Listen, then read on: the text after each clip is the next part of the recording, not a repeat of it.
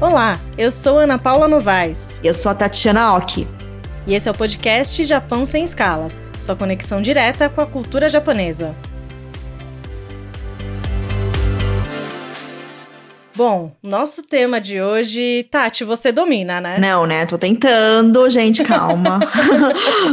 Mas acho que já vamos falar. Bom, eu vou contar um pouquinho de historinha aí, né? Eu comecei a estudar japonês em 2005, faz tempo. Mas foi daquele jeito. Comecei a estudar de verdade depois que eu morei no Japão em 2008. E mas eu nunca fui uma aluna que tipo sempre participou das aulas. Tinha horas que eu estudava sozinha, tem horas que eu continuo, tem horas que eu desmotivo. Idioma é assim, é uma coisa dinâmica, né? Mas Acho que o dia que eu comecei a, a falar, acho que agora eu tô começando a falar japonês. Foi um dia que eu discuti com um cara na porta da minha casa, lá no Japão. ele queria me vender uns livros, eu não queria comprar. Ele queria jogar em mim, eu não queria, eu tive que discutir, entendeu? Não quero, não quero. Aí a gente argumentou e eu fechei a porta e falei: olha, agora acho que eu tô falando alguma coisa. Foi assim.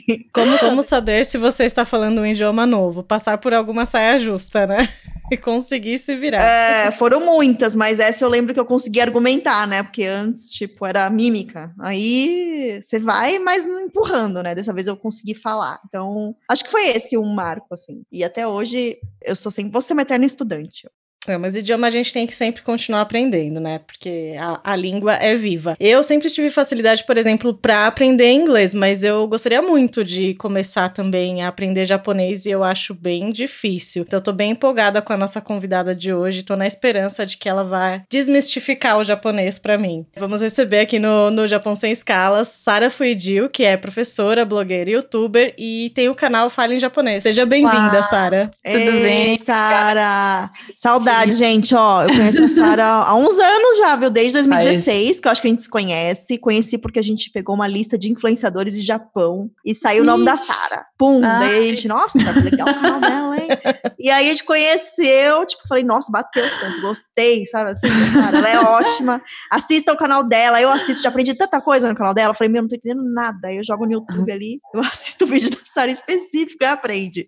Gente, é Ai, é que bom. bom saber. Muito obrigada, é Tati. Bom, já que você falou que foi assim que você começou, conta pra gente, Sara, como é que foi é, começar a aprender japonês? Qual era a sua relação assim com o idioma lá no começo? E também por que você começou a ensinar? Bom, na verdade, eu nunca tive assim nenhum apego pelo Japão, até o momento que minha mãe foi convidada para trabalhar como diretora de uma escola brasileira. E ela veio conversar, comentou sobre a proposta e tudo mais. Eu tinha 13 anos na época. E ela falou: O que, que você nada. acha? Não, nada, nada. Eu sabia arigato e sayonara por causa da música do El-chan. E ainda pensava que arigato era tchau e sayonara era obrigada. Era nesse nível. Juro, eu não tinha assim, ó, nada, sabe?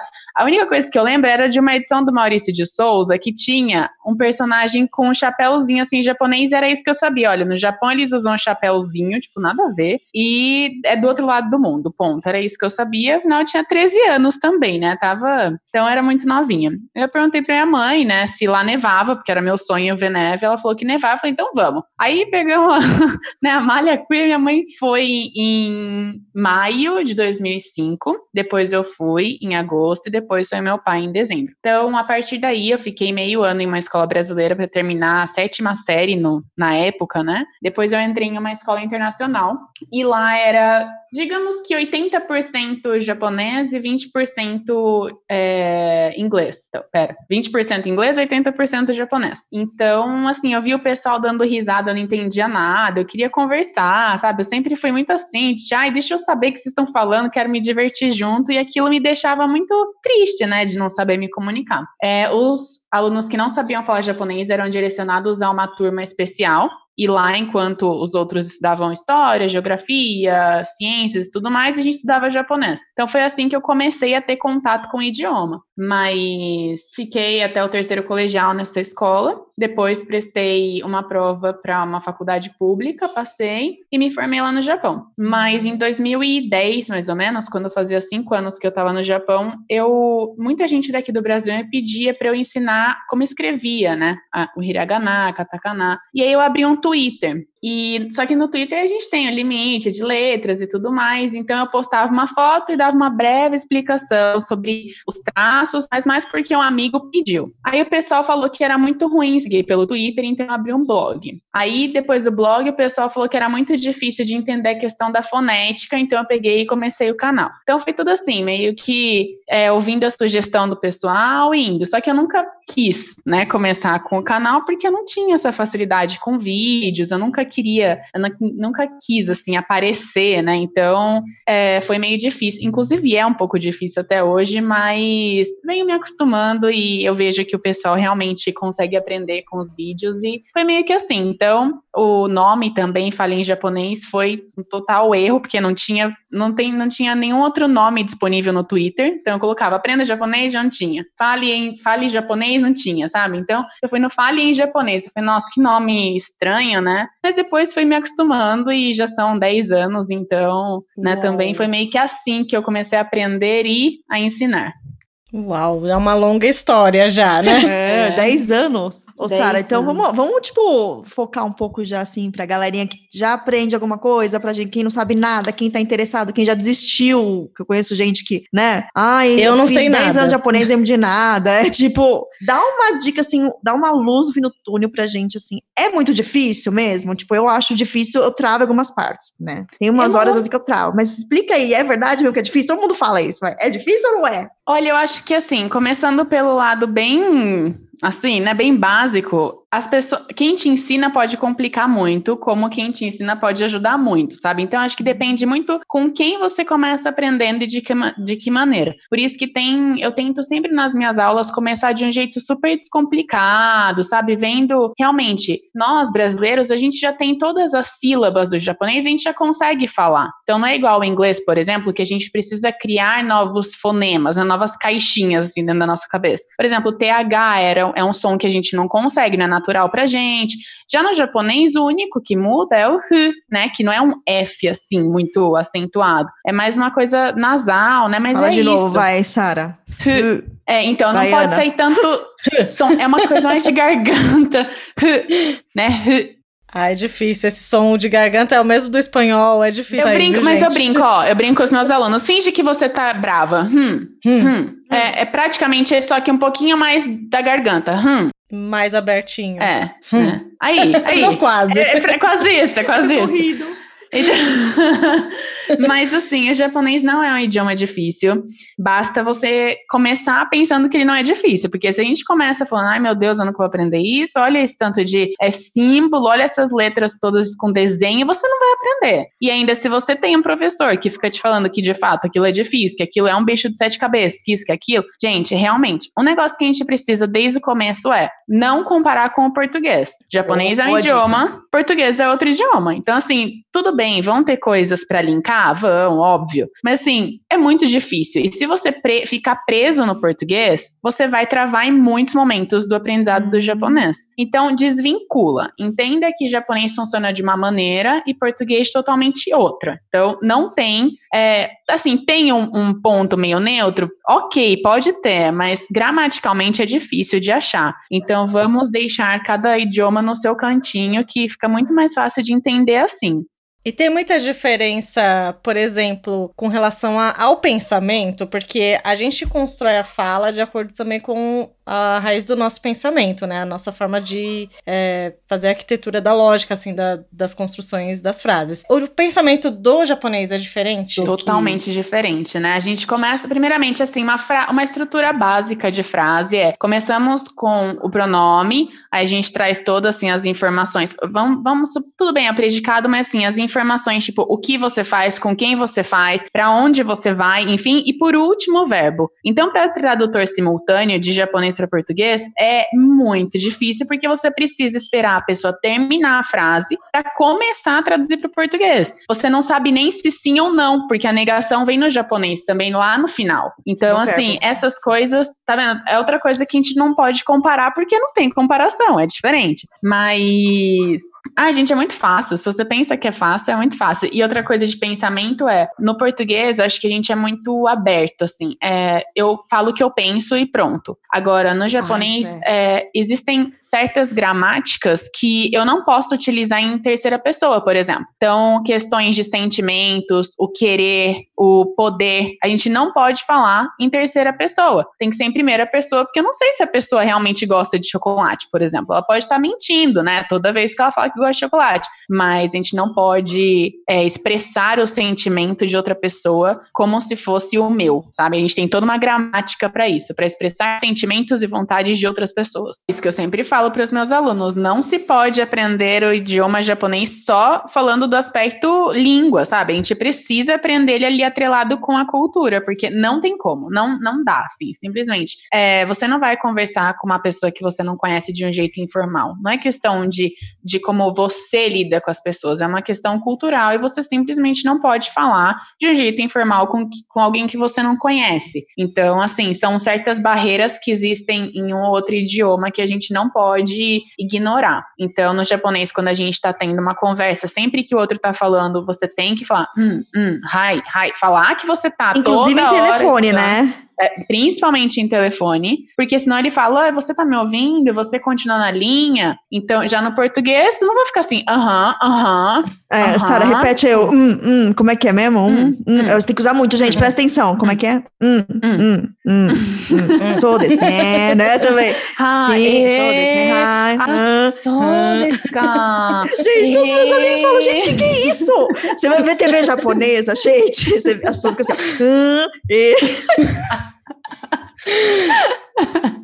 É realmente. Mas a gente também tem umas manias assim no português, né? De falar né, tipo. Tem as suas características também. É diferente, né, Sara? Porque você é, é obrigada a fazer desse jeito, né? É, não, assim, você é, é total estilo. obrigado. E se você fizer no português, parece que você não tá mais aguentando o que a pessoa tá falando, né? Aham, aham, ah, tá. Entendi. Soa já. Tipo, né? é meio ruim. Gente, eu nunca tinha pensado nisso também. Soa negativo, né, no português, se você ficar. Aham. Aham. Uhum. Né? Nossa, mas eu já fugi totalmente, né, do, do início aqui da conversa, que era. mas a conversa é muito boa. difícil, né? Isso é muito difícil, mas não. Não é difícil desde que você é, entenda como um idioma diferente, não tente comparar com o português, entenda que a gente já tem muito essa questão do, do fone, dos fonemas, já facilita muito pra gente, porque a gente tem tudo pronto. É basicamente, a partir do momento que a gente aprende a falar português, a gente aprendeu pelo menos as sílabas do japonês, sabe? Então, a gente não tem que criar novas coisas. A gente só usa o que já existe, então não é difícil. Agora, falando assim de. de... Desculpa.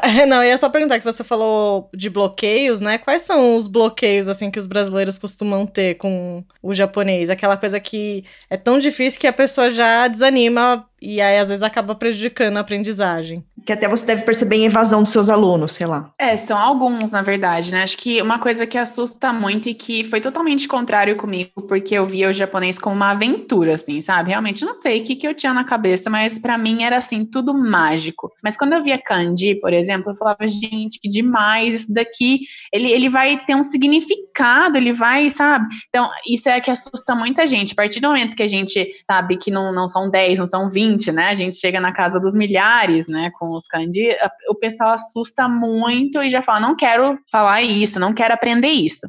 Mas facilita demais. E outra coisa também é a questão da formalidade do japonês, né? Nós temos, na verdade, assim, o idioma japonês ele é dividido em língua formal e informal. E dentro dessa língua formal nós temos três divisões. Eles estão querendo desde 2007 aderir a cinco divisões, mas isso não foi muito bem aceito. Então a gente tem três divisões, e assim, tudo varia. Estou conversando com uma pessoa na rua, é um tipo de idioma. Se eu estou conversando com um chefe, é outro tipo de idioma. E se eu sou o chefe e estou conversando com um subordinado, é outro tipo de formalidade.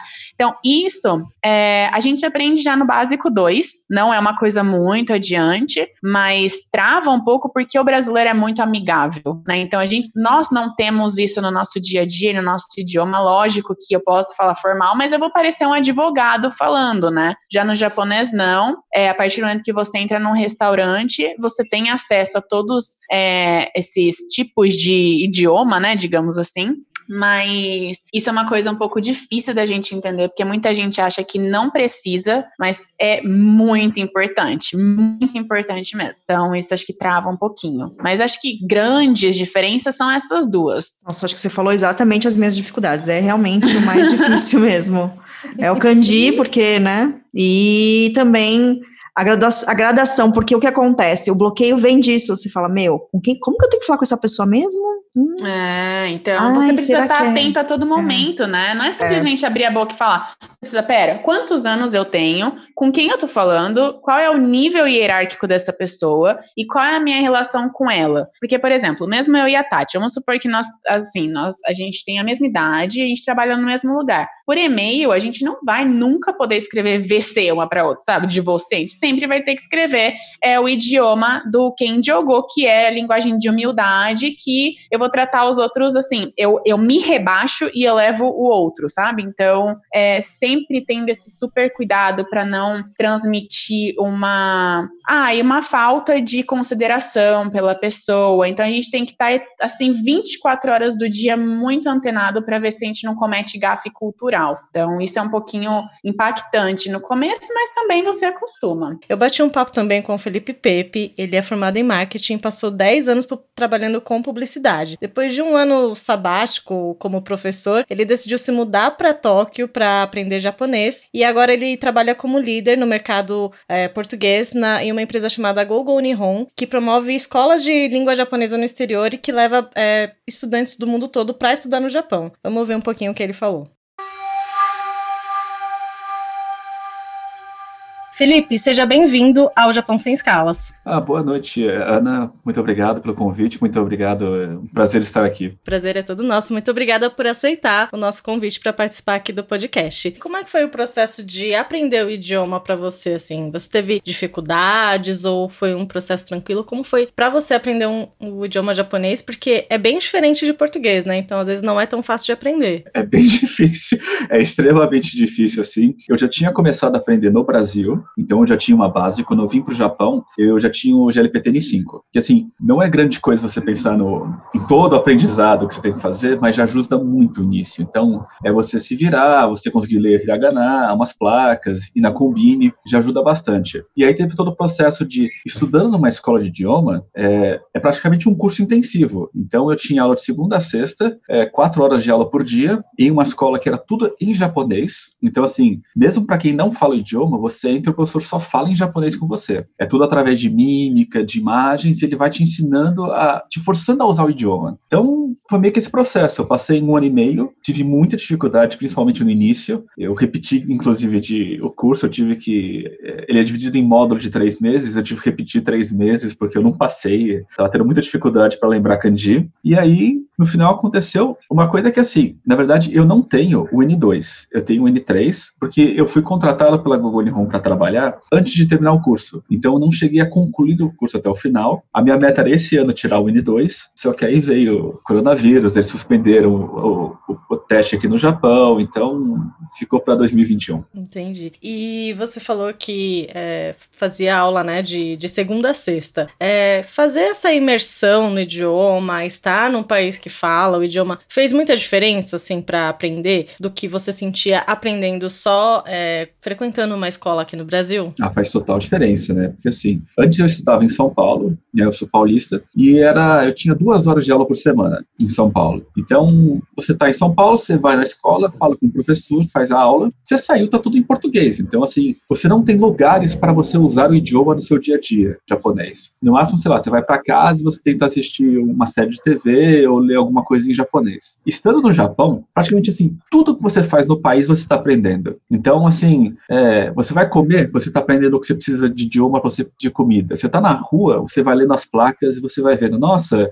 é, todo mundo que já viu cena, tem aquele tomaré gigantesco quando você vai num cruzamento de pare. É, você imediatamente, você se lembra como que é o kanji de, tomaré de pare, porque você vê todo dia em toda, todo cruzamento, sabe? Então, é um processo muito de realmente você viver a cultura do país. É, tudo que você faz. Você vai comprar comida, você vai no supermercado, você vai, pega o trem, tudo, tudo, tudo você está sempre usando o japonês e, e praticando, sabe? Uhum. Agora, é, você falou também, né, de é, aqui no Brasil que você procurava, por exemplo, é, assistir um filme, assistir uma série em japonês, ouvir música. Quais são as dicas que você dá para quem tá aprendendo o idioma e que podem facilitar né, essa aprendizagem? Mesmo para quem tá aqui no Brasil fazendo um curso tradicional, uma escola de idioma e que não tem essa chance de estar imerso. Olha, eu vou dar duas dicas que eu acho que são muito úteis. Uma para quem está começando, outra para quem já é mais avançado. Para quem está começando, acha um grupo de amigos, sei lá, uma pessoa que esteja na sua mesma é, classe de japonês ou alguém online, bota no seu celular, no aplicativo, baixa o teclado em japonês. E aí cria um grupo, sei lá, de WhatsApp, uma coisa assim, e só fala em japonês naquele grupo. Mesmo que seja uma coisa boba, assim, tudo em, em hiragana, quando você digita em hiragana no teclado japonês do, do, celular ou do computador, ele sugere o kanji. Então você faz esse exercício, você mesmo escrevendo em hiragana, você se acostuma a ver os kanjis, se acostuma a ler, é, a ver uma conversa em japonês como é que é. Mesmo que seja todo mundo de nível baixo, é uma prática muito boa. E aí para quem é de nível avançado, é, pega um livro de um tema que você entenda muito. Então, por exemplo, no meu caso de marketing, é, pega um livro de marketing em japonês, que aí você entende o conteúdo do livro, é uma coisa que você conhece, mas você vai aprendendo as palavras que é uma coisa que você não aprende em uma escola de idiomas, por exemplo. É por mais que o N2 seja um nível que as pessoas consideram fluente, mesmo o N1, uma pessoa que tira o N1, ela ainda não é uma pessoa especialista para trabalhar em alguma área. Por exemplo, se eu tivesse um N1 e fosse trabalhar em publicidade, em marketing no Japão, eu não saberia as palavras específicas que se usa para isso. Então, é muito interessante você pegar um livro. Ou se você está no intermediário, pega, sei lá, Harry Potter. Você sabe o primeiro livro de Harry Potter de cor. Pega Harry Potter em japonês e aí vai meio que comparando e vai aprendendo a ler. Nossa, dica muito valiosa para, acho que para qualquer idioma, né, para quem está aprendendo. Felipe, muito obrigada pelos seus esclarecimentos, pelas dicas também de, de como facilitar o aprendizado do idioma. Foi muito boa a nossa conversa. Obrigada por ter participado aqui do Japão Sem Escalas. Ah, muito obrigado pelo convite. espero que tenha sido útil para quem ouviu.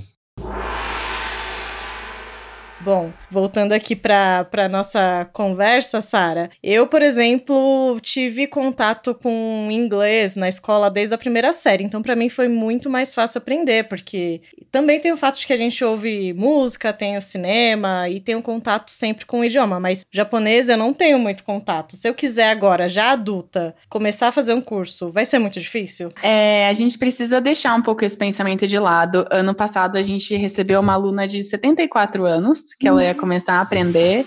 E é uma gracinha, porque ela estuda, ela tá presente em todas as lives, ela sempre tá comentando nos vídeos, ela super estuda kanji, sabe, tudo bonitinho. Então, assim, idade não é um, um não é uma coisa para você colocar em jogo na hora de aprender. Obviamente, a criança, em todos os idiomas que ela aprende, ela tem muito mais facilidade, porque criança não tem o tanto de coisa para pensar que a gente tem. Eu brinco, né? Ela não tem um monte de boleto para pagar, essas coisas. A gente tem um monte de problema por fora. E não tem vergonha de errar também. Né? Exatamente, Nossa, era aí que eu ia é. chegar. Isso é uma coisa muito importante. Toda vez que eu faço um teste de nivelamento com um aluno, eu falo: olha, a aula é o lugar para você errar. Então, não fique apreensivo, porque com os seus erros, eu vou ver onde você tem dificuldade, eu vou conseguir te corrigir. Então, é, não ter o medo de errar é muito importante. Mas é, acho que independente da idade, é a questão de você estar tá ou não disposto a aprender aquilo, dedicar tempo ou não, e ter os objetivos muito claros. Assim, eu quero aprender para lazer, então beleza. Eu quero aprender para entrar em uma empresa, então vamos lá, vamos traçar é, um cronograma aqui para a gente ver quanto tempo vai demorar para eu chegar ali. Eu também não sou muito a favor de, tipo, falar, olha, em meio ano você vai aprender X e Y, porque cada pessoa tem um tempo. Então, isso, assim, é, eu acho que os cursos vendem muito com essa, né, é, com essa promessa e isso acaba desmotivando muito as pessoas. Poxa, é, fulano aprendeu em três meses e eu faz cinco anos que eu tô aprendendo e, e não consigo falar. Então, assim, é, eu acho que respeitar o seu tempo e ter os seus objetivos muito claros, que a idade vai simplesmente ser um fator mínimo, assim, não, não tem essa questão de, nossa, tenho, sei lá, 40 anos, não vou poder mais estudar um idioma novo desde o começo. Então, não tem essa. Lembra sempre, né, do, eu tenho aluno desde, gente, 9 anos até 70 e alguma coisinha, então não tem idade para começar ou parar de estudar. E já que estão falando de idioma, né, todo o capítulo, vamos fazer a nossa sessão aqui do podcast, que é o Nihongo Shiranai, que é um uhum. aprender uma expressão em japonês, só que como a gente está, né, com a expert em japonês, a Sara podia falar uma expressão pra gente, entendeu? Tentar falar ou, né, ou corrigir algum erro, alguma coisa assim. Vai, Sara, joga aí pra gente uma coisa aí pra gente falar. Nossa, uma expressão assim que é fundamental saber se eu quiser ir pro Japão. Vai, uma expressão que, meu, se você não falar isso aí, olha, você vai ter uma complicação. Ai, gente, pode ser uma frase muito básica que acho que todo mundo usaria. Pode. Pode? O te arae wa dochira desu ka? Será que serve? O te Nossa, arae wa muito dochira bom. desu ka? Essa é Onde uma é frase básica. Onde é o banheiro, Ah, é, mas é, é básica, só que é formal. É que, assim, eu pensei agora numa prática, né? Mas o te arae Não, wa precisa dochira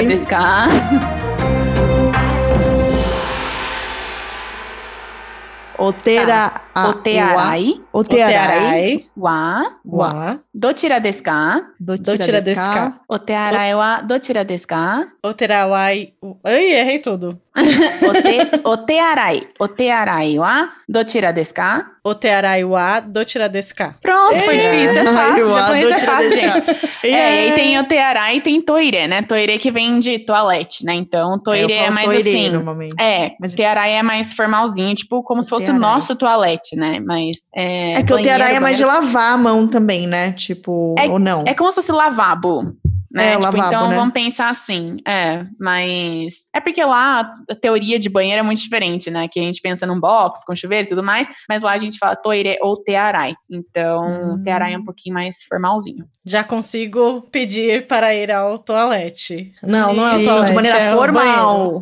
De maneira for... Isso, mas se quiser ser mais simples, sumimasen, toire wa doko desu ka? Sumimasen, toire wa doko desu ka? Esse é o mais fácil Uhum. mesmo. É, é o que eu Ai, gente, não é tão fácil assim. É, é só você pensar em pedaços, assim, sabe? Não como uma coisa super comprida e com um monte de sílaba. Então, sumimasen, com licenças. Sumimasen, Toire wa toire wa doko desu ka? doku desu ka. E se você não lembrar do final, vai ser mais informal, mas você pode falar sumimasen, toire wa. Se você finalizar no a, com um, som, um tom de entonação, assim, de, uma entonação de pergunta, já a pessoa já vai entender que você não sabe. Ah, essa é uma boa dica. Essa vai ficar, já termina na entonação assim, uá, e pronto, a pessoa já vai ser mais tolerante comigo. Com certeza. É sempre assim, sabe? Puxando um pouquinho mais pra cima, a pessoa já vai saber que você tá fazendo uma pergunta. Verdade, Mas verdade. isso me faz lembrar também de, uma, de um bloqueio que vocês falaram, que é a questão de ser Nikkei, né? Não deixem a aparência colocar medo em vocês, porque tem muito aluno que fala, ai, mas eu tenho cara de japonês e eu não sei falar japonês, eu passo vergonha. Gente, esquece. É, o japonês vai saber que você é estrangeiro a partir do momento que você começar a falar, então é, não, não deixa essa neura atrapalhar, sabe? Tudo bem, você tá aprendendo idioma novo, você não é obrigado a saber esse idioma, você tá fazendo por amor, por consideração, enfim, então tenta não deixar atrapalhar. Legal, É, legal. Sara. É uma coisa assim, tipo, que eu- uma dica que eu aprendi com o Tim Ferriss, que ele é um, um autor que fala vários idiomas, mas eu acho que é legal compartilhar, assim, é, nunca tente aprender em outro idioma uma coisa que você não gosta de fazer no seu. Tipo, é uma coisa muito simples, mas é, é o que funciona pra mim. Sei lá, eu não gosto de ver notícia, eu não gosto de TV. Por que, que eu vou ver em japonês, entendeu? Eu não gosto nem em português, sabe? Então eu gosto de ver, eu gosto de música, eu gosto de filme, eu gosto de seriado, então eu vejo isso em japonês, porque eu gosto disso em qualquer idioma. Agora, você querer fazer uma coisa, ver esporte em japonês, gente, você não gosta nem português, nem no Brasil, você vai ver, você vai ver em japonês. É lógico que o bloqueio vai aumentar, né? Acho que Tá essa é uma dica. não, não saber tudo também, né? Se te perguntarem sobre física, meu, mesmo sendo professor, eu não vou saber explicar um negócio de física quântica, sabe? Tá tudo bem, então, né? Isso é, direcione o, o seu foco, tipo, tenha um foco e aprenda aquilo que é importante pra você. Lógico que algumas coisas que não são importantes pra você são necessárias, mas não fuja tanto do seu objetivo, porque às vezes simplesmente não faz sentido. Em português eu não vou conseguir conversar sobre física quântica. Então, Sim, porque, sim. né, é o que você falou, porque em japonês. E hoje em dia tá tudo muito acessível, né? A gente tem Netflix, a gente tem é, muita coisa online gratuita, a gente tem música no YouTube e tudo mais. Então, não tem por que não ter acesso ao idioma, né? Tudo tá muito mais fácil, mesmo não estando no Japão. E isso é uma coisa que mesmo, mesmo em português, assim, a gente pensa muito, mas você não sabe todas as palavras da língua portuguesa também, você não tem como conhecer tudo, né? Então, às vezes você vai ter que pesquisar no dicionário pra saber quando você tá lendo alguma coisa ou você precisa falar. Então, por que você tem que se cobrar tanto quando tá aprendendo outro idioma também, né? Exatamente. Com certeza. É, Sara, só pra gente encerrar o nosso episódio, dá umas dicas assim de ferramentas sei lá, YouTube, Netflix, o que, que, que você daria, assim, tipo, ai,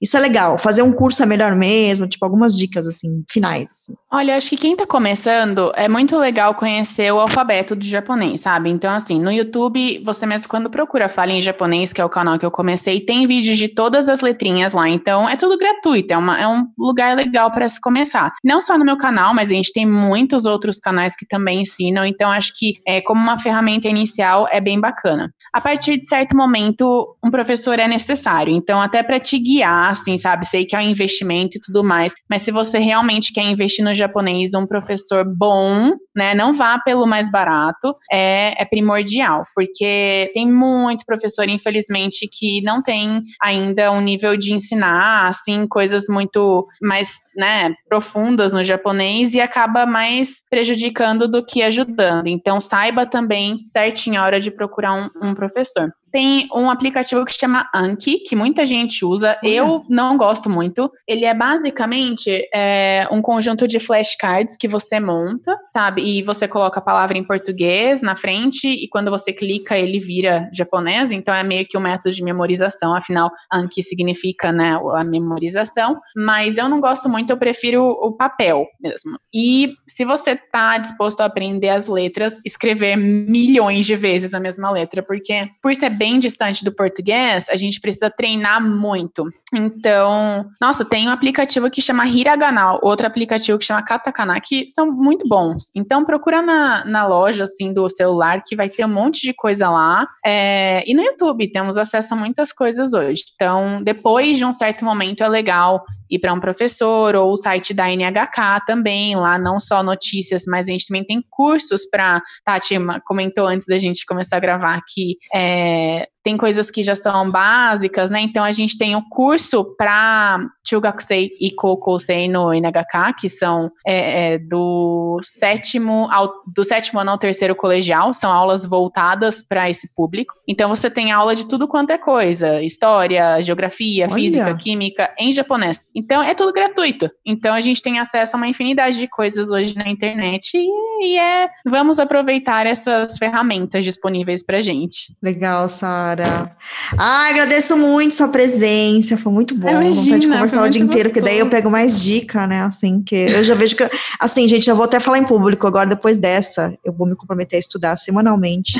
gente, é promessa, cara, só enrola. Se eu falo em público, eu pago mais mico. Alguém pode me comentar, ó, oh, você não tá estudando, hein? Tá postando e não tá estudando. Sério, eu preciso. Todo mundo vai começar a te cobrar agora. E aí, Tati, essa semana a aula.